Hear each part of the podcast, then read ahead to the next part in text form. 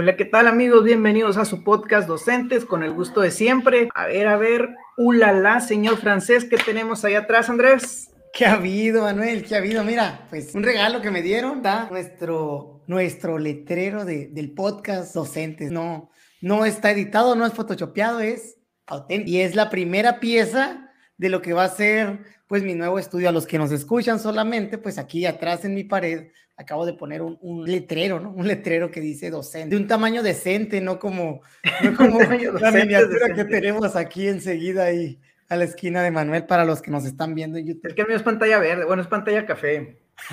sí, sí, sí. ¿Qué ha habido, pues, Manuel? ¿Cómo andamos? Estamos en, en mes de festejos, ¿no? Este, mes de festejos aquí de mi amigo, felicidades que recientemente acaba de cumplir los 40 y algo de años. Más o menos, más o menos, sí. Te agradezco, Manuel. Siempre, siempre es un momento, un momento de agradecer. El, el, este cuando hables mejor. el que el tener este, este, pues una vuelta más al sol. Creo que es un momento de reflexión. Para mí, al menos así lo hago. Agradezco tantas, tantas bendiciones y tanta tanto amor, tanta, tanto de todo, también amarguras, tantos tristes, todo agradecido. Y digo, bueno, lo que sí. ¿Cómo andas? Pues muy bien, aquí también, ya sabes, va próximo a festejar. Bueno, de hecho, precisamente el día de hoy, festejando de una manera este, asíncrona, mentalmente, no sé cómo decirlo, totalmente en vivo, guiño, guiño este, pues mi aniversario, ¿no? Sí, sí, sí. Fíjate que las, las bondades de la grabación, te voy a decir que, que, vas a estar en dos lugares al mismo tiempo. Qué padre. Así es. Voy a aplicar y me voy a ir muy viejo la de Pedro Picapiedra, estando en dos lugares al mismo tiempo. Bueno, hay muchas, hay muchas caricaturas o series, ¿no? Que en su momento manejaban es el, el estar, pues, en varios lugares al mismo tiempo. Creo que es algo que todos en ocasiones quisiéramos hacer, ¿no? Podernos partir y tengo que hacer esto y hacer esto otro y hacer esto tanto. Pero bueno, Andrés, entrando ya en detalle, entrando en tema, pues el día de hoy tenemos una edición especial, un programa poquito diferente donde vamos a buscar o vamos a querer describir qué es y qué no es la escuela, o qué es, qué debería de ser y qué no es o qué no debería de ser lo que, es, lo que son nuestros amados centros escolares. Claro que sí, mira, cuando hablamos de, de pues somos maestros, yo creo que hay algunos elementos muy importantes que piensas, ¿no? Y yo creo que uno de ellos es un pizarrón, yo creo, así este típico del maestro, y otro lugar de trabajo, la escuela, ¿no? Cuando es maestro y escuela, pues siempre está, está como junto con pegado, como decimos. Entonces ahorita vamos a tratar de hablar de lo que para nosotros, en nuestra opinión, la escuela es o la escuela no es. El que siempre hemos visto y hemos hecho juicios de, de, lo que es y de lo que no es la escuela y de lo que debería de ser en el caso de lo que no es. Está como medio enredoso el trabalenguas ahí entre lo no, que pues es y no debería. Empezamos así de, de, lo más fácil. Primero que nada, ¿qué no es la escuela para ti? Para mí, mira, te voy a ceder el honor poquito, pues aquí eh, el honor del cumpleañero, el honor de la celebración, el honor de la sabiduría.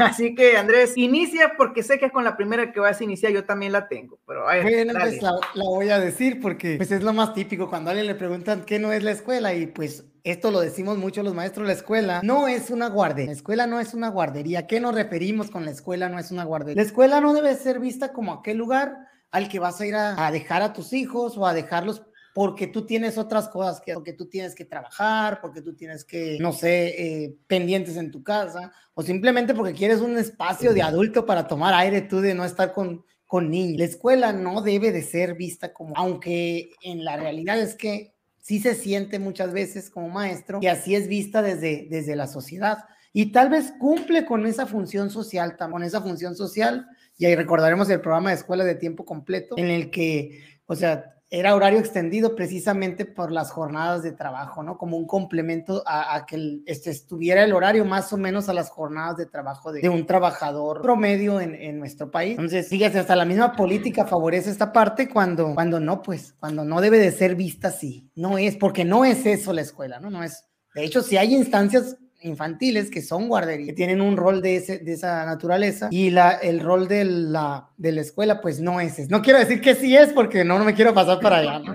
Ahorita vamos a hablar de lo que sí es, pero la escuela no es una guardería. No sé qué opine la gente que nos está viendo ahorita, pues que nos pueda poner al respecto de si, de si creen que en su escuela los padres ven a la escuela como una guardería.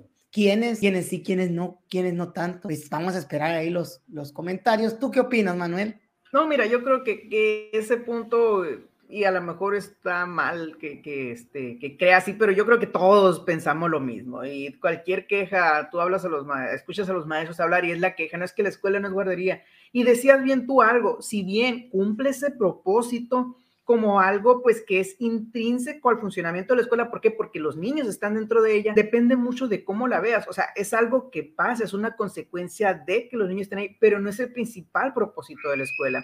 No debería ser su principal función. O sea, no es porque depende mucho cómo tú veas a la escuela, es lo que vas a esperar de ella. Si tú ves a la escuela como la guardería, pues te vas a enojar cuando no haya clases por cuestiones externas que porque llovió, que porque se fue la luz, y hay papás que se enojan, ¿no? Es que, o sea, ¿por qué? Porque no, no es tanto este día mi hijo va a aprender o mi hijo no va a aprender o mi hijo va a desarrollar alguna habilidad, ¿por qué? ¿Cómo la va a hacer si no hay luz en cuarenta y tantos grados? ¿O cómo la va a hacer si no el agua le llega a las rodillas, no, o sea, simplemente como dices tú, no, no lo quiero tener, que cumple esa función como un rol secundario adelante, pero no debe ser, y ahorita mencionabas también otro detalle, que aquí tú sabes que yo he sido los que desde el principio he estado en contra de esa postura que se ha adoptado por parte del gobierno. Ahora con el regreso a clases se ha enfatizado que el regreso es para que los papás puedan ir a trabajar. O sea, es que, y así se nos ha manejado, al menos en la, en la cuestión local, ¿no? La autoridad educativa local, que hay que brindar el apoyo, que hay que ser empáticos, hay que ser sensibles hacia los papás y por supuesto, y hasta ahí el discurso está perfecto. El detalle es cuando ya le agregas para que los papás eh, puedan hacer otras actividades, para que los papás descansen un rato de los niños, para que los papás, o sea, eso es donde ya para mí ahí, hasta ahí choca, pues. La primera parte está muy bien, ¿por qué? Porque es una función de la escuela, si tú lo quieres ver como secundaria añadida, que es parte de, pero no es la principal, y cuando tú conviertes en la función principal, la cuestión económica. ¿Por qué económica? Porque la productividad. Sí, sabemos que si hay papás desocupados que no están atendiendo niños, pues la productividad aumenta, la economía se mueve y demás. Pero entonces ya pasas la escuela a dejar de ser un, un instrumento o dejas que su propósito eh, real lo dejas de lado por un propósito económico. Sí, de acuerdo, Manuel. Entonces coincidimos totalmente que la escuela no es una guardería. ¿no? Sí, sí, no, y, y molestan cuando llegan papás y la postura y hasta los comentarios. Yo creo que es de las cosas que, ¿Qué pudiéramos hacer más adelante, ¿no? Las cosas que más molestan al maestro, yo creo que es una de esas cuando los papás te hablan, ¿por qué no van a ir a trabajar enojados? Y luego el consejo técnico, ahí se van de vacaciones a Malaya. Este, yo siempre he dicho en lo personal, yo prefiero los días que no son de consejo técnico. ¿Por qué? Porque tú los trabajas con los niños, tú los trabajas en, o sea, que no, no significa que el consejo técnico no tenga su importancia pero uno como maestro eh, prefiere estar frente al grupo siempre. Bueno, hablo, por mí, no, probablemente no sea Pues sí, habla por ti. Pues bueno. bueno, a ver la tuya, Manuel. Sí, sí, yo la tenía aquí. La primera era, no es una guardería. A ver si, si lo articulo bien, no es. La escuela no es donde se descarga la responsabilidad a los padres o donde se descarga de responsabilidad, mejor dicho, a los padres.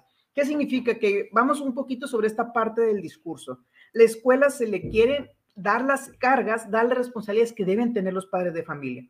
Por supuesto que la escuela tiene que ser un lugar seguro, tiene que ser un lugar donde los niños estén a salvo, por supuesto que tiene que ser un lugar donde los niños se fueron, pero el detalle es que, ¿qué pasa cuando tú le quitas esta responsabilidad a los padres y se la atribuyes solamente a la escuela? Voy otra vez al discurso político, esta cuestión de es que tenemos que abrir las escuelas y tenemos que regresar porque en sus casas hay muchos niños que están siendo maltratados. Y, tristemente hasta se usa esta bandera, hay muchos niños que están siendo violentados, hay muchos niños que están siendo abusados. O sea, ok, por supuesto, bueno, vamos a ver cuál es el problema. El problema no es la escuela entonces, el problema es la casa. O sea, tú estás diciendo, bueno, mándalos a la escuela para que estén cuatro horas, cuatro horas y media y no son todos los días sin esos abusos. Pero ¿qué va a pasar cuando los niños regresen? Entonces, la solución es mandarlos a la escuela, yo nomás para que esas cuatro horas no estén siendo violentados, que por supuesto que la escuela va a ser un lugar seguro. El detalle es por qué no atacas de raíz la, el verdadero problema que es la casa. Y, y se ha seguido generando esto, pues, o sea, quitar de responsabilidad a los padres y esa responsabilidad que le atañe a los padres, que le que les corresponde a los padres, se la dejas a la escuela. Y vamos un ejemplo sencillo, ¿qué pasa cuando el papá no llega a la hora? Ahí te ponen todo un protocolo y el papá no pasa nada, se puede dar, sí, ya, si tú quieres hablas a la comandancia y demás, ¿no? Pero realmente son pocos casos. Y luego, ¿qué pasa? Por alguna razón llega a pasar un niño cuando el papá no fue por él y que a, lo mejor nadie se dio cuenta, hablamos de, de, primaria, ¿no? O sea, la responsabilidad es inmediatamente sobre la escuela y el papá que no fue, ¿dónde está su responsabilidad? Entonces, eso es, ¿no? La escuela no es el lugar donde se retoman o donde se le quitan las responsabilidades de los padres de familia o donde la escuela toma las responsabilidades del padre. O, no digo que la escuela no tenga sus propias responsabilidades. El detalle es cuando quitas a quien tienes que el primer lugar. Sí, sí, de hecho, sí, yo creo que eh, el, el rol aquí, lo importante está en la delimitación de, de, las responsabilidades y ya lo hemos hablado cuando hablamos de quién educa, quién educa, ¿no? Un tema en alguno de los podcasts que hemos tocado, que estuvo bueno el debate y todo, pues ahí busquen de los primeros, yo creo, ¿no? De los primeros 20, vean los primeros 20, vayan, para que lo busquen y lo encuentren. Pero sí, exactamente, o sea, la educación de casa es vital, importante, y pareciera que la escuela quieren este, en el discurso que sea la solución a muchos de los problemas, y tú sabes cuál es mi postura en cuestión a esta corriente que se llama el educacionismo, ¿no? Donde se supone que con educación se curan muchos de los males que, que se dan. En este caso es un mal social, la cuestión de, de la falta de responsabilidad de padres, por ejemplo, pero también la, falta de oportunidades económicas también se quiere dar por la parte eh, de, los, de la escuela y como que la educación es el, el la solución o el, ¿cómo se le llama al, al, a lo que soluciona todo? La, la varita mágica. Sí, pues la varita mágica o la... la hay, una, hay una medicina que era muy popular. Para el té. Ah, no, no, no, no, no, no. Luego me voy a acordar. Pero bueno, la, panacea, la píldora azul. La panacea, la panacea de todos los males, la solución así. Anda, no es muy chistoso, ¿no? sí. Bueno, y, y, perdón, y esto no significa, como tú dices, que la escuela no tenga sus propias responsabilidades y que, y que la escuela rehuya o que la escuela se quiera zafar de lo que le corresponde, no. El detalle, tú me has escuchado decirlo, para mí es antinatural que se le quiera dar la responsabilidad, o sea, que un maestro, un intendente, un director esté más preocupado por un niño que su propio padre. ¿Qué pasa? Pasa. Y que por supuesto la escuela en muchas ocasiones toma ese papel, lo toma y lo va a tomar y la escuela siempre va a velar por el bienestar del niño. El detalle es cuando tú como gobierno promueves esto, o sea, promueves ese desapego del padre a las responsabilidades de sus hijos. Sí, sí, sí, te lo entiendo, te lo entiendo totalmente y, y sí coincido total, eh, muy, muy, muy por encima, ¿no? Sabes que también tengo como que la corriente de la parte de que la escuela eh, asume un rol formativo precisamente por lo que, por lo que viene a continuación, ¿no? con la siguiente que voy a decir. De hecho, es, es, la escuela no es, ahí va, la escuela no es la única fuente de aprendizaje. Esa es como que la, consigna o la, tesis, ¿no? No es la única fuente de, aprendizaje, sin embargo, es una muy importante y es una que tiene como que esa función principal. El, lugar donde se pretende o donde se enseña, que es la escuela, la función de la escuela principal es enseñar. Y lógicamente cuando enseñas tienes una intención de que se aprenda. No necesariamente se aprende, pero tienes una intención de... Y ese es el lugar propio. Pero cuando digo que no es la única fuente de aprendizaje, hablo de qué le toca a toda la parte social de atrás, a la calle, a la familia, a los amistades y principalmente a los padres, ¿no? Que se supone que son los principales veladores de, del bienestar del niño y dentro de ese bienestar pues está su formación. Desde esa responsabilidad de la formación, pues viene a que tú como padre tengas bien abiertos los ojos y, por ejemplo, en, en caso de, de, los niños y en medida de las posibilidades, pues expongas a tu hijo a grandes eh, experiencias que pueda tener de aprendizaje, que no necesariamente son clubes por las tardes y así, no, no, sino que son cuestiones de tiempo que le dediques al niño para poder enseñarle o para ver qué es lo que está aprendiendo o para ver cómo puedes complementar lo que se ve en la escuela o lo que no se ve en la escuela, cómo lo, lo puedes aprender. Entonces, la, la, la, tesis es esa, la, sí escuela no es la única fuente de aprendizaje. Sí, de acuerdo. Y aquí, fíjate, no soy fan, de hecho me caen gordos los tecnicismos cuando por una palabrita ya no sirve, ya que esto, lo que te dicho, no, es que planeación no debe existir porque nomás los pájaros planean. No es cierto, existen los homónimos. Pero bueno, ¿a qué voy con este detalle técnico, este tecnicismo?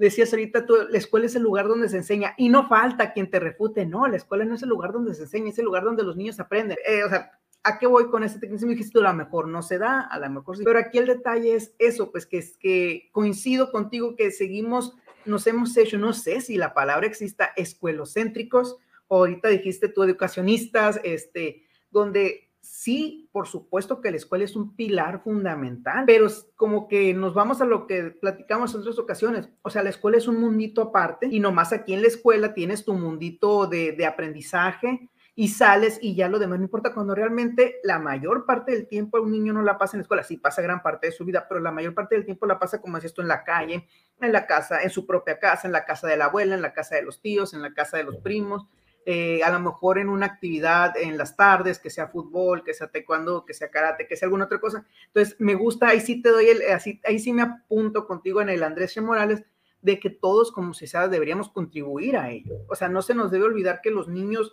son sagrados, o sea, realmente eso, pues los niños son sagrados. Sí, no, y a lo que voy con, con esta parte de, de, experiencias de aprendizaje que tiene, es que, pues desgraciadamente ahorita estamos limitados, ¿no? Pero tan, tan, tan es una experiencia de aprendizaje que el niño pueda ir a comprar a la tienda, por ejemplo, que ahorita a lo mejor no se puede tanto que vaya solo, pero esa es una experiencia de aprendizaje gratuita, o sea, de nada, de que aprenda a hablarle a un adulto, a pedir una cosa, a contar la feria y ahí, y no tanto por el aprendizaje matemático de que te vayan a dar el dinero, eso, sino por el aprendizaje de la relación, ¿no? De cómo llegar, decir unas palabras, decir gracias, ser agradecido, irte, o sea, por todo lo que conlleva esa simple experiencia de, de una de una o ir al parque y ver otros niños, hablarle a un desconocido, o sea, cosas de ese tipo que, que ahorita suena raro pedir que se hagan por cómo estamos, pero que, que son importantes, pues, o que fueron importantes y que van a ser importantes en un futuro cuando, cuando entremos a, la nueva normalidad otra vez, no sé, que ya estamos, no sé. No sé, es algo, es algo raro platicarlo ahorita y decir que te diga, ay, ¿cómo va a ir a la tienda, por ejemplo, no? O sea, en este contexto ahorita. Sí. Pero es, me imagino en un futuro decir, ay, no iban, pues qué raro, eso va a estar más raro también, hace, verlo en retrospectiva. Bueno, ahorita que eso de la, de la, tienda, no sé si te tocó a ti, ahorita me acordé, no te tocó el típico don o señor de la tienda que te sacaba chistes que, que tú como niño no entendías este, ah, nomás te quedabas. Este. No, cuando te dan la feria, Manuel, o sea, algo que ahora hasta he visto videos, ¿no? De que 5, 10, 20, 50, 100, y que te hacen la cuenta así, tú no sabes ni qué, de morrito, ¿no? Sí. ¿Eh, ¿Por qué? O que te piden 10 pesos para darte 100. Ándale. o sea, pagas, no tienes 10 pesos para darte 100 y tú, caray, me quiere. me está haciendo tranza. Me está haciendo tranza. Pero son, son experiencias, pues, y son maneras de, de ver. Y eso, por ejemplo, sería padre replicarlo en la escuela, que son cosas que pasan regularmente y pues no son estrategias que se tomen Muy bien, pues la siguiente, y suena repetitivo, o sea, la escuela no es y no debería ser y no debería usarse y no debería ser vista como una bandera o como un instrumento político. Y vuelvo con eso, ¿no? O sea, cada seis años aquí están los resultados de Sonora, aquí están los resultados de México, que sacamos la reforma, que ahora sí pusimos a los maestros a trabajar porque siempre han sido unos flojos, que los evaluamos. O sea, se hace con la educación lo que se quiere para satisfacer un fin político. Tú sabes la postura que yo tengo, que para mí la educación debería ser descentralizada como lo es el INE, que debería haber un, ese organismo, esa institución donde no sea por el partido político quien elija. Vamos a suponer que tendría un cierto peso, ¿no? Que sea la Cámara, las diferentes cámaras quienes elijan, sabes que estas personas por currículum que sí habría un peso político, pero ya no sería una designación tan arbitraria. Entonces, ok, estas personas tienen un buen perfil de acuerdo a, lo que han demostrado, ok, ustedes son los responsables de la Secretaría. Y una duración de seis años, una duración de ocho años, una duración dependiendo, ¿no? Ya ahí son, no, no te presentan todos detalles, pero a lo que es un plan, o sea, estructurado a más largo plazo. No, no me quiero el ejemplo de los magistrados, no, porque también se presta ya que sean puestos de tantos años se presta otro tipo de cosas. Te digo que me encanta la manera en que lo describes, parece que tienes la propuesta ahí en la, en la mesa para meterla al Congreso, la iniciativa de ley para meterla, pero me, me, gusta, ¿no? Me gusta porque yo también pienso así, yo pienso que el, el mayor mal que tenemos es la politización de la educación, es que la educación sea precisamente un instrumento político y que, y que pues realmente así se utilice, así funcione en la, en la realidad y todos los que entran entran con esa bandera, como tú dices, no, que vamos a mejorar la educación y vamos a hacer estos cambios en la educación. Y buscan, y tú te das cuenta que en la praxis, que esté quien esté, la educación no son ellos, pues, la educación, eh, los programas están, van y vienen, se gastan millones de pesos en consultorías y en cosas, y luego la, la educación sigue siendo igual, pues sigue, o sea, se transforma desde la praxis, se tiene que transformar desde el centro de trabajo, se tiene que transformar desde, desde la profesionalización y no funciona así. Oye, lo peor de todo es cuando se gastan millones y millones y el plan, el nuevo plan, el nuevo programa, la nueva reforma, como le quieras llamar, la nueva escuela, se empieza a implementar a los cuatro años después del mandato o se empieza a implementar a los cinco años, ya que nomás le queda un año, año y medio, dos años de vigencia, ándale, para que llegue el nuevo y quítala Y así es, es un ciclo que estamos a cada rato. ¿Cuántas llevamos? La RIEP lleva, bueno, desde la RIEP para acá, ¿no? Que al menos yo empecé a trabajar con la RIEP. Sí, o sea, pues llevamos varias, varias modificaciones que realmente nunca se ha terminado y te las platican o te las cuentan, te capacitan como, no, es un plan a muy largo plazo. Sí, en, en la mente del que la hace es un plan a muy largo plazo, pero tu mandato dura seis años, tardaste tres en, en diseñarlo, más otro año en aplicarlo, o sea, ya no te queda y es un dineral y es una movedera, ¿no? Sí, totalmente, Manuel, pues sí, es precisamente la escuela no es una bandera, dijiste política, ¿no? Está, sí, no, no es, y fíjate, aquí nomás está ya padre, me este gusta. punto, este, no sé, a mí me gustan mucho los Simpsons. Hay un capítulo donde se recurre a la geniocracia. Este, si yo pudiera definirme en alguna, en alguna corriente política, yo creo que sería la que más me gusta, entendiendo que es una utopía, ¿no? Eh, pero bueno, eh, ¿qué significa agarrar a las mentes más preparadas o las mentes más ilustres en ciertos campos y que no sea una persona quien dirige, sino que sea un conjunto, un, un consejo de las mentes más ilustres de los distintos campos quienes dirijan, en este caso Springfield, ¿no? Entonces, qué interesante sería esta, esta práctica en nuestro país, que sabemos que es una utopía, que sabemos que nunca va a pasar, pero pues las mentes más preparadas, que obviamente va a haber debates, que no van a estar de acuerdo, o sea, las mentes más ilustres se entienden, ¿no? Pero qué, qué fructífero sería que se crea a partir de eso. Sí, está padre la, la idea, pero también entra un poco las, la subjetividad, ¿no? De quiénes son y cómo determinarlo. En un campo pues tan, tan diverso como es el educativo, no sé. Es, es complicado, es complicado saber, saber quiénes son y y está, pero está padre, o sea, la idea plantearlo desde que se tomen las mejores eh, eh, decisiones con relación a lo, a lo educativo y pensando en lo educativo. Ahora, quitando el sesgo de, de, lo que cada quien cree, eso es lo complicado. Pero algún día hay, otro, hay otra corriente, mira, que, que puede hacer la parte de, de la inteligencia artificial que tanto pudiera quitar los sesgos. Sí y qué tanto pudiera acabar incluso con la humanidad, ¿no? Viéndonos como una amenaza de que nosotros somos los que no podemos mejorar las cosas solos, ¿no? Sino que con nuestros sesgos las complicamos. Pero bueno, está... ya nomás lo último, es que sí, de veras, este, tú ves que es un tema que, que me gusta mucho esta cuestión. Mira, por supuesto que, al menos de mi parte, yo siempre lo he dicho, existe un respeto total hacia quienes son y han sido nuestras autoridades educativas, ¿no? Porque por algo han estado ahí, pero también tú ves hacia atrás y te fijas que no eran las personas más ilustres o, o no llegaron ahí por méritos propios, llegaron por, hablamos ahorita de nuestra secretaria, que las investigaciones que tiene en curso, que sí se prestó porque su perfil es de maestra, pero realmente su perfil más fuerte últimamente ha sido político. Anterior a ese teníamos al, al bien amado Esteban Moctezuma, que, que su perfil era más directivo, organizativo, pues también, ¿no? Vamos a decir. Anterior a ese tenemos al, al, amado, bueno, el mal amado, Aurelio, al querido, ¿no? al querido Ñuño, Ñuño, Ñuño. Anterior a ese, el peor querido Shoife. O sea, y si nos vamos así, tú te fijas que realmente quien está ahí no representa el, el, lo que tú quieres ver en la educación mexicana. Nada más te voy a cuestionar algo. Nada más te voy a cuestionar. Te voy a, cuestionar algo, mano. No sé por qué recalcas. Yo sí soy bien respetuoso de la autoridad. Eso me ofende. Porque, no, no, es que realmente, o sea, tú me conoces, no me gusta hablar mal de las personas. respetuoso de la autoridad. Pero sí, también siendo objetivos, no es a quien tú, al menos yo en lo personal, no es a quien yo consideraría que sea la persona más apta, y no digo que por supuesto ni tú ni yo ni nadie, pero sabemos que hay personas más aptas con más eh, méritos para estar a cargo de una Secretaría de Educación y, y Pública, perdón, de todo el país, pero sabemos que este puesto se da a a personas políticas y que en muchas ocasiones vienen cargando un lastre muy grande de corrupción. Entonces, ¿qué ejemplo das como Secretaría de Educación Pública? Muy bien, entiendo, ¿no? entiendo, te entiendo y pues bueno, la vamos a cortar ahí para seguirle, Manuel. Sobre, sobre, ya, sí, sí, sí. Porque te granas, te granas.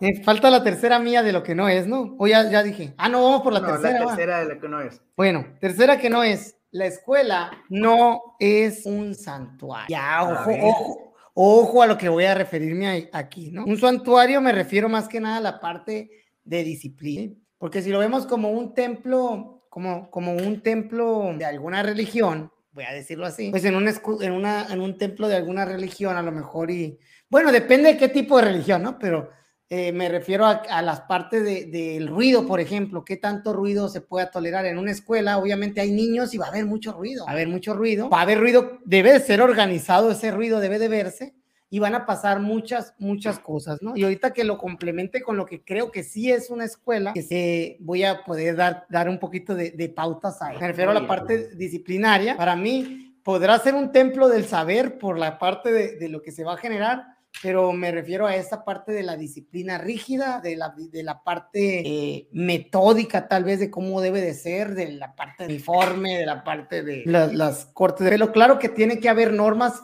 que, que que de cierta manera se puedan llegar a la convivencia, ¿no? Eh, dentro de una escuela, ¿no? Pero no se pueden pedir peras al olmo. En una escuela van a pasar muchas cosas que a lo mejor son mal vistas, pero que tienen que pasar en una escuela y que, y que van, a, van a suceder por la cuestión del, del rol que, que juega, ¿no? Entonces, no, para mí, la escuela no es un santuario donde no va a haber movimiento, donde todos van a ser lindos y bien y van a ir a, a, portarse bien, digo. Vamos a, chocar porque yo la traigo en que sí, pero ahorita te la, te la cuento. Ah, que tú crees que la escuela sí es un santuario. No, no, esas palabras, pero ahorita, ahorita que pasemos a los que sí, de hecho, específicamente traigo una de estas. Va a ser la primera que diga de las que Ok, me gusta, me gusta. Pero bueno, mira, voy con la última de las que no es. La escuela, fíjate, así como te dices, aquí la, las palabras no es la responsable de los resultados educativos. La escuela no, o sea, todos estos malos resultados educativos que se, que se achacan a México, que se achacaron hace algún tiempo a los maestros y que somos, éramos los culpables de que México no progresara, no es la culpa de la escuela. La escuela ejecuta las políticas educativas. O sea, por supuesto que la escuela tiene sus deficiencias, tiene, habemos maestros buenos, medios y no tan buenos, o sea, habemos de todo. No vamos a negar esa parte, no vamos a negar que tenemos muchas deficiencias eh, organizacionales en la escuela, no vamos a negar que tenemos muchas deficiencias como estructura, eh, hablando de, los, malos vicios, hablando de maestros aviadores, hablando de tantas cosas que, sabemos que existen en nuestro gremio y que tristemente es una realidad. Pero de eso, a que la escuela sea la responsable o la culpable, como se manejó durante mucho tiempo, de los resultados educativos, estamos muy lejos. ¿Por qué? Porque la escuela ha tratado de ejecutar de la mejor manera posible las políticas educativas que cambian cada dos, tres, seis, siete años y que nunca han podido llegar a buen punto, nunca han podido llegar a buen término. Entonces, a eso voy. No, no, no niego que la escuela tiene su responsabilidad, claro que la tiene, pero no es la responsable principal ni la culpable. Porque fíjate, cuando hay buenos resultados, ay, si algo, no, no es otra política educativa, no, o sea, tanto se empieza por la cabeza. Y si la cabeza no coordina bien, el cuerpo, o sea, va a tratar de moverse, pero pues en lo que tú te mueves puedes tirar un vaso. ¿Por qué? Porque la cabeza no coordinó bien el movimiento. Sí, te sigo la, te sigo la idea, ¿no? Te sigo la idea de, como dijiste, no es una no es la responsable de los resultados educativos. Sí, o no, la, no, es la culpable, no es la responsable de los resultados educativos, así pues como tal siendo la, exclusivamente la escuela, ¿no? Sí, no es la, no es la culpable, coincido, pero en la responsable, tú sabes que chocó un poco en la cuestión de, del grado de responsabilidad de, de, de la generación, ¿no? Cuando medimos resultados educativos, y voy a hablar de, de, vamos a decir, planea, que es como que el índice que, que, tenemos del 2015, 2018 y no hubo 2021 y ahí anda, ¿no? Midiendo. Eh, se mide el impacto que tiene, para mí se mide el impacto que tiene la escuela con relación a, lo que es el currículum, que sí entiendo la parte de que eh, las políticas influyen y a lo mejor sí las pondría como que tenemos grandes problemas sistémicos, sistemáticos que, que vienen a, repercutir, pero cuando hablamos de, de, la medición de esos resultados y tratamos de, de medir en un mismo contexto, con una misma parte social, pues creo yo, o al menos yo hago la medición en la parte que, que, nos toca con relación a la misma escuela, a los resultados que ha tenido otros años y ahí, pues ahí el avance o el retroceso, pues para mí tiene un alto grado de responsabilidad la escuela, porque tenemos un mismo contexto de siempre. Obviamente si hay factores económicos, sistemáticos y sociales que influyen, y que repercuten, por ejemplo, ahora la pandemia, ¿no? que nos pegó a todos por igual y que no se pueden esperar resultados, este, los mismos resultados que en el 2015 o que en el 2018. Sería interesante hacer el contraste, ¿no? De, de cómo andan los niños, qué tanto les sirvió, no les sirvió, les afectó, no les afectó. Y yo entiendo que los primeros años fue muy grande la parte, ¿no? De, de los primeros años de primaria. Entonces, sí, sí entiendo, no, no es la responsable de malos resultados, lo entiendo y creo y creo fielmente eso. Pero en qué tan responsable es, yo sí le doy un alto valor, ¿no? Un alto valor de responsabilidad con relación a eso, a medir sus resultados propiamente. Y cuando dice resultados educativos precisamente, y cambiáramos eso por aprendizajes, responsable del aprendizaje. Ahí yo ay, no, pues totalmente. Pero pues como tú dices, es un juego de palabras. Sí, sí, sí. sí, pues son tecnicismos. Son tecnicismos, exactamente, que pudieran agarrarse por aquí, por ahí. Bueno, ahora con las que sí son, Manuel, quiero que tú empieces con las que sí son. ¿Quieres saber por qué no? Sí, claro, no me puedes dejar Mira, así. Yo sí puse, la escuela sí es formadora de... Y entiéndase disciplina por todo lo que significa la palabra. Si hablamos que la escuela tiene que estar muy cercano a lo que es la vida real, o se supone que eso es la, la escuela, no te prepara para la vida, te prepara para lo que tú, o sea, sí, tus aprendizajes y todo, pero ¿a ¿cuál es el fin? Al final, tú tienes un perfil de egreso y tienes que tener ciertas competencias. Entonces, pero hay una competencia que nunca se menciona, la disciplina, las consecuencias. Ahora, ¿a qué voy con esta cuestión que la escuela es una forma de disciplina? Se le ha quitado totalmente la autoridad a la escuela, al maestro, a quien sea, como figura educativa, que, o sea, sobre la disciplina. Si un niño hace lo que quiera hacer, no pasa nada. Y ahí sí tiene las manos atadas. Incluso los reglamentos escolares que tenemos a nivel estado están desfasados y son obsoletos y no aplican porque antes, anteriormente, al menos en el caso de Sonora, teníamos un reglamento escolar donde te manejaba una serie de indisciplinas y cuáles eran las consecuencias. Ahora, supuestamente esas consecuencias te pueden mandar hasta con los medios, ¿no? Entonces, a lo que voy, estamos hablando de que la escuela absorbe las responsabilidades que le tocan a los padres, pero tú no puedes absorber un costo sin disfrutar del beneficio.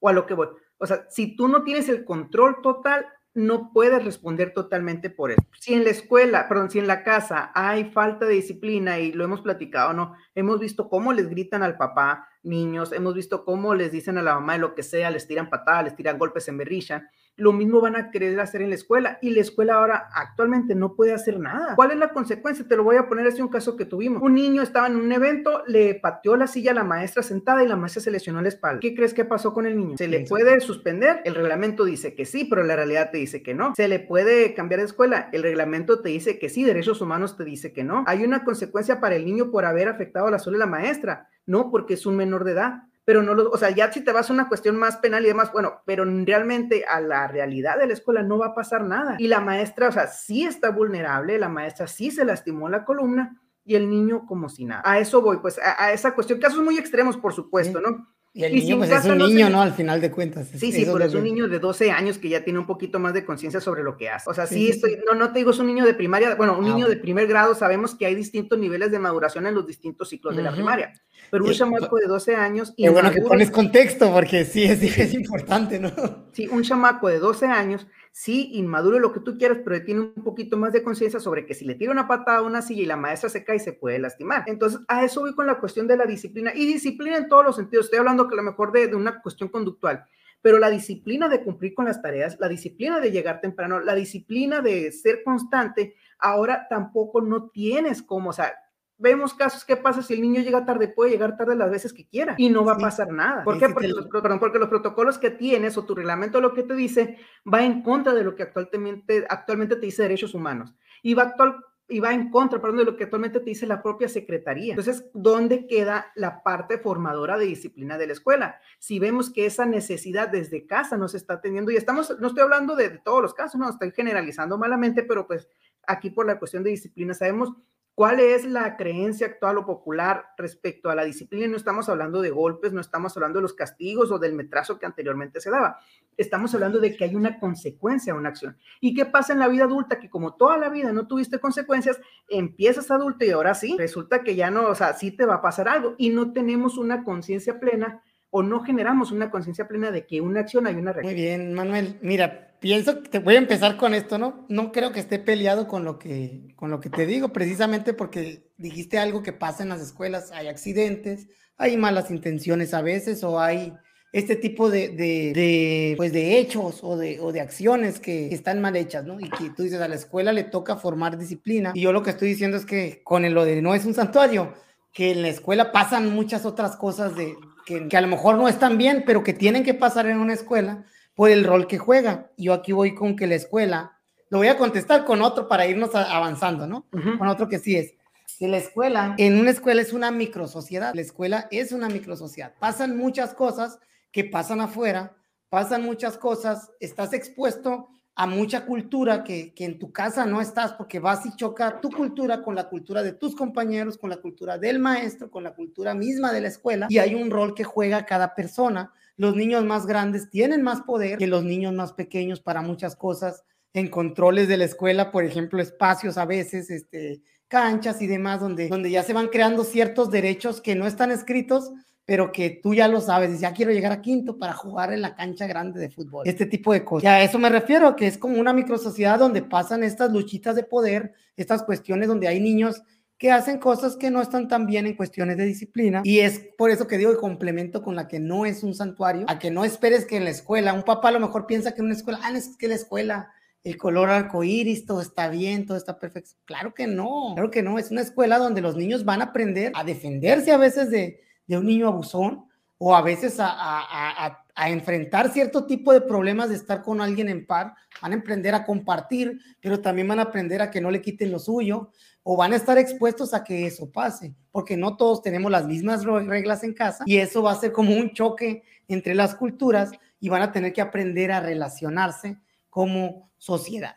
Y la rol, el rol de la escuela, pues tú lo, dijiste, sí tiene que formar este tipo de relaciones, este tipo de lazos en los acuerdos de convivencia que se generen y que sí, sí entiendo lo que, lo que mencionas, ¿no? Ahora los cursos y todo aplica a la mediación y otro tipo de, de cuestiones que tú que tomaste el, el, diplomado sabrás que no siempre puede haber una mediación. Tiene a, a haber cuestiones que tienen que, que ser vistas desde el punto de vista moral, ético, y donde que no se deben permitir, ¿no? Cuando pasa sobre el derecho de, alguien, de otra persona, de alguien ajeno, le tienes que enseñar a las personas también a respetar los derechos de otros niños, de maestros, de, de, mayores, de menores, incluso de, de, niños más pequeños. ¿Para qué? Para que pues funcionen en un rol social como debe de ser. Por eso digo que la rol, el, un rol de la escuela sí es crear una micro sociedad en donde el niño aprenda a comportarse, en donde el niño aprenda a relacionar, donde el niño aprenda a ser parte de una comunidad, tener este, este rol. Entonces, cuando yo digo que no es un santuario, me refiero más que nada que pasan muchas cosas como, como en una sociedad cualquiera, ¿no? La sociedad, hay sus reglas y todo, pero hay los delitos, hay personas que hacen. A eso me refiero. Entonces, cuando tú dices lo del rol que tiene que tener la, la escuela hacia la orientación mm, ética de, del deber ser o de, del deber actuar, de cómo debe de actuar una persona de bien, está totalmente alineada con, con esas dos, ¿no? Con que no es un santuario, porque yo estoy hablando de qué pasa, no, no, no del rol de la escuela, de querer que todo sea bonito. Pues no, me gusta lo que dices de, de microsociedad y por ahí va, yo creo que ahí sí coincidimos, pues. ¿Por qué? Porque si tú te vas a tu sociedad actual, si tú te pasas el, el alto, tienes una consecuencia. Si tú robas, tienes una consecuencia. O sea, esa parte voy, pues que hemos dejado de fomentar o hemos dejado de concientizar acerca de las consecuencias, porque hasta los mismos papás saben. Si el niño no trabaja, poniendo este ejemplo, no va a pasar nada, va a pasar de grado. Si el niño falta, que ya hay un límite, ¿no? Va a reprobar y luego todavía falta la parte de que si el niño eh, está para en cuestión reprobatoria, tiene que tener la autorización de los papás. O sea, se ha generado esta cultura del no pasa nada y esta palabra que, que, que se escucha política, ¿no? Pero pues, este, bueno, vamos a dejarlo así. O sea, lo que voy, me gusta la cuestión de la, de la, de la microsociedades que tú dices.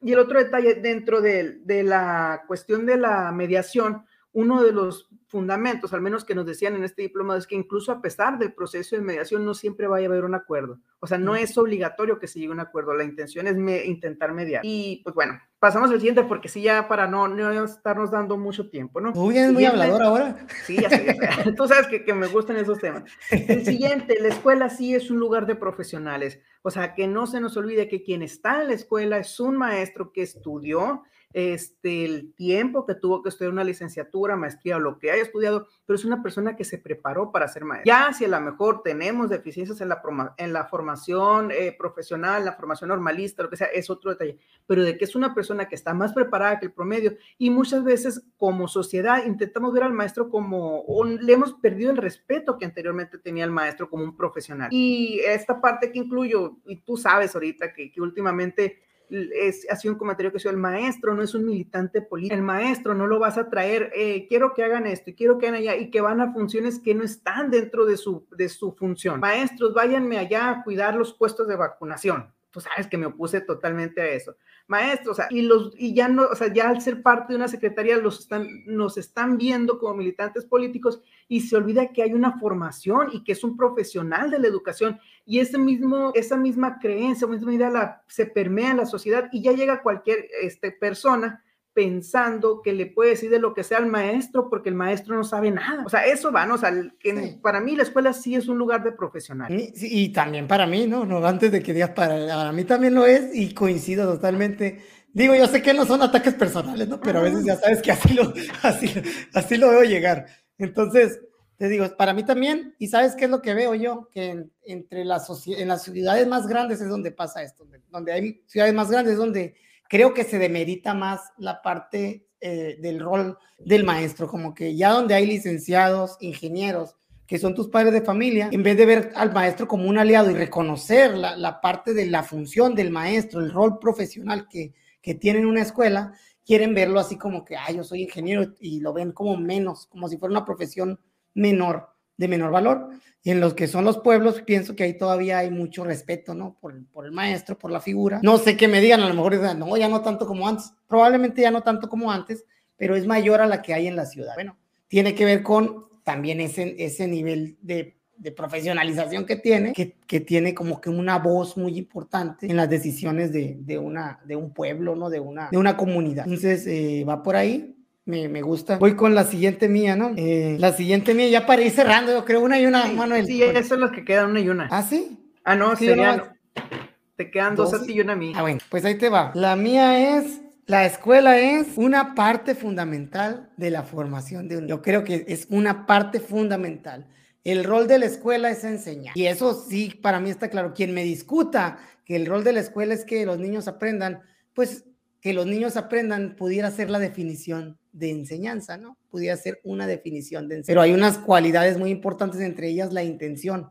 Entonces, lo que se hace en la escuela tiene que estar intencionado a generar aprendizaje. Y, y es fundamental porque cuando se viene a ver de esa manera, que, que, el, que la escuela se enseña, que la escuela eh, eh, tiene este rol fundamental de que el, de, del proceso de formación de un niño, y háblese de formación o educativa en la cuestión de valores, actitudes, eh, habilidades, conocimientos, que no debe de quedar fuera, pues eh, la, la escuela tiene que idearse para ello, ¿no? Para que haya este, estas experiencias de aprendizaje en los niños, en el aula, en fuera del aula, en los recreos, fuera de los recreos, en conjunto con los padres y de una manera muy intencionada, muy planificada, la parte de tratar de que estos espacios que se den en la escuela eh, se brinden, aprovechar esta parte de la micro sociedad, de las culturas y del choque para generar la mayor cantidad de experiencias que le puedan servir al niño para que aprenda. Y ahí entramos todos, maestros, directivos, inclusive funciones de supervisión, asesoría, jefaturas, con relación a las propuestas que,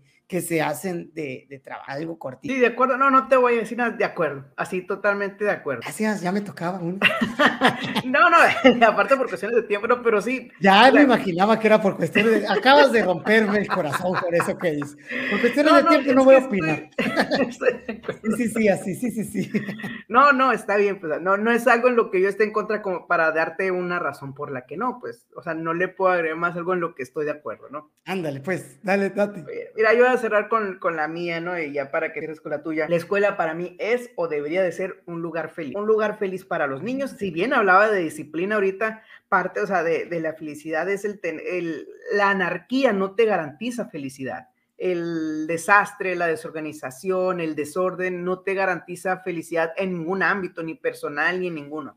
Entonces, una escuela ordenada, una escuela que siga sus reglas, una escuela donde cada quien participe, es una escuela que te garantiza, bueno, no te garantiza, pero te da un margen mayor o te da más probabilidades de que un niño sea feliz, que para mí eso tendría que ser. La escuela debería ser un lugar feliz para los niños y feliz para los maestros, porque un maestro infeliz es muy poco, o sea, sí, hablamos de que somos profesionales, pero no somos robots, como decías. Entonces, un maestro infeliz difícilmente te va a generar un ambiente feliz, te podrá generar un ambiente de aprendizaje y va a cumplir con la parte profesional, pero a pesar de que somos profesionales, damos un extra siempre.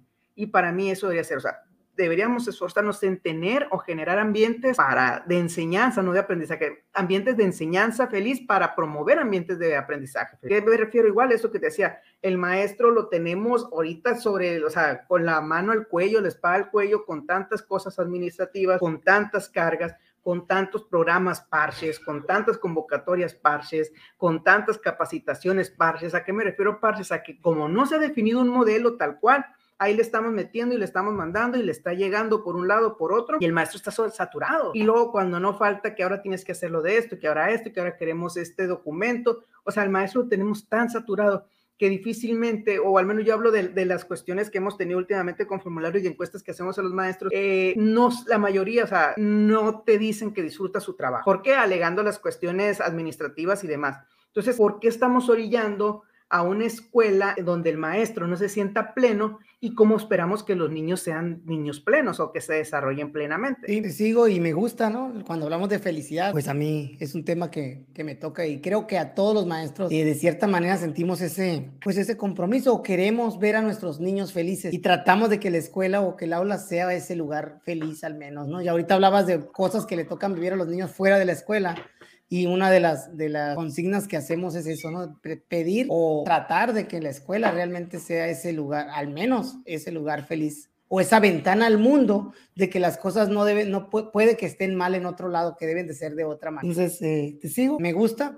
Y me gusta la parte que tocas del docente, ¿no? Porque precisamente, claro, que cuando alguien está feliz, se contagia. Claro que cuando hay un docente, un directivo, un colectivo que funciona en armonía. O voy a hablar de la escuela, una escuela limpia que te da alegría, también un salón bien decorado, que dices, ah, mira, que te da esa energía de decir, ah, me gusta mi salón, es el más bonito de todos. Es que qué padre que te dan esa, ese extra que estás diciendo que pone a veces el maestro, que trae consigo pues una emoción, vamos a decir, de satisfacción o de felicidad, por no poner positiva para no limitarnos a, a, ese término de positivo o negativo. Y bueno, cierro, Manuel, con esta, que tenía una medio rara, pero como tú hablaste de felicidad, te la voy a cambiar.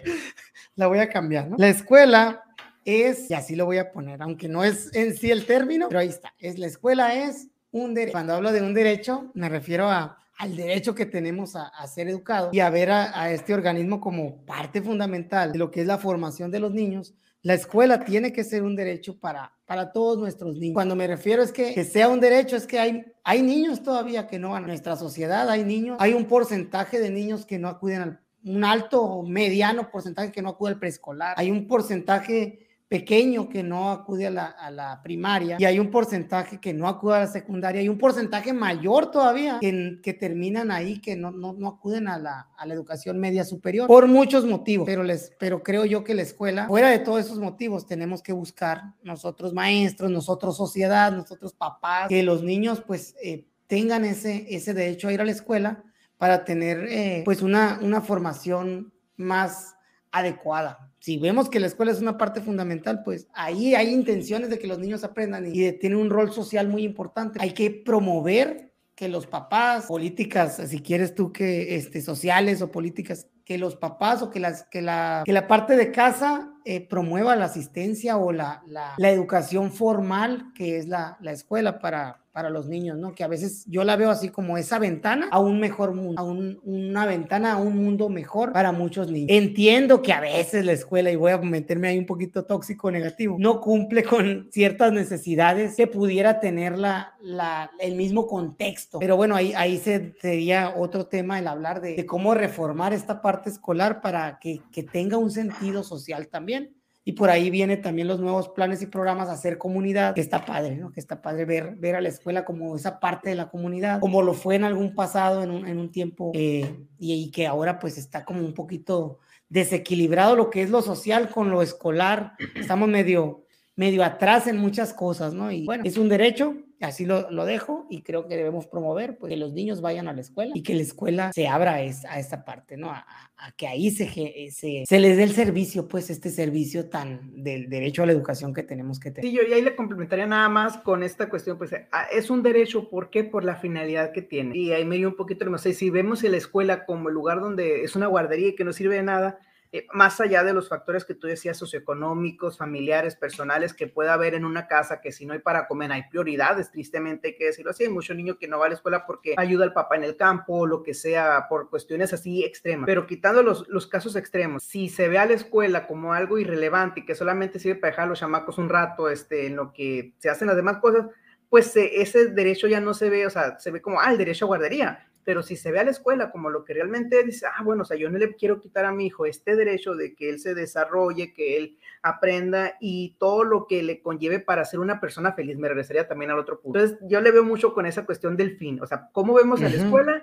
Muy es bien. como la vamos a valorar y ese derecho ya no valoras el derecho sobre que me lo cuiden, sino valoro sobre el derecho de darle lo mejor a mi hijo en este sentido, no dentro de mis posibilidades y entendiendo estas, estas excepciones muy, muy reales que hay en nuestro México. Sí, sí, de hecho sí, ¿no? Que no pueden, no, que no están desligadas, ¿no? Que no están desligadas porque pues la educación es algo multifactorial y bueno, es un tema sin fin de que tiene peso. Al final podrán tener pesos diferentes, pero los necesitas a todos esos factores para que se dé un buen proceso. Y hablaste de algo, pues, por ejemplo, de la alimentación, un niño con hambre que va a aprender, por ejemplo. Entonces, hay, hay muchos factores como ese que se tienen que dar para, para generar aprendizajes y para mejorar eh, eh, lo que es el servicio educativo en sí. Yo creo que con esto terminamos, Manuel. ¿Algo que decir? Nada, nomás ahí, Andrés, cambio de horario. Acuérdate que nosotros en Sonora no cambiamos de horario. Para nosotros son dos horas menos Sí, menos que, que, nuestros amigos del resto del país. Sí, pues no sé cuándo cambian, pero... Ya, ya cambió.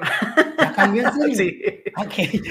Así que si hay un detalle con el horario fue por eso. Nosotros nos quedamos igual, nosotros nuestra, incluso hemos bajado nuestro horario de grabación a las nueve y media, que para ustedes yo creo que serían las once y media, ya no las diez y media como anteriormente. Entonces ahí, ahí vamos a hacer unos ajustes, imagino yo, ¿no? Bueno, vamos a, a checar qué, qué es lo que sucede. Sin más, entonces, pues, este los dejamos. Muchas gracias por acompañarnos como siempre. Y pues sigan las redes, ¿no? Sigan eh, la página de Facebook, profe Andrés Morales, el canal de YouTube Andrés Morales. Cuídense mucho, nos vemos. Yo soy ermitaño.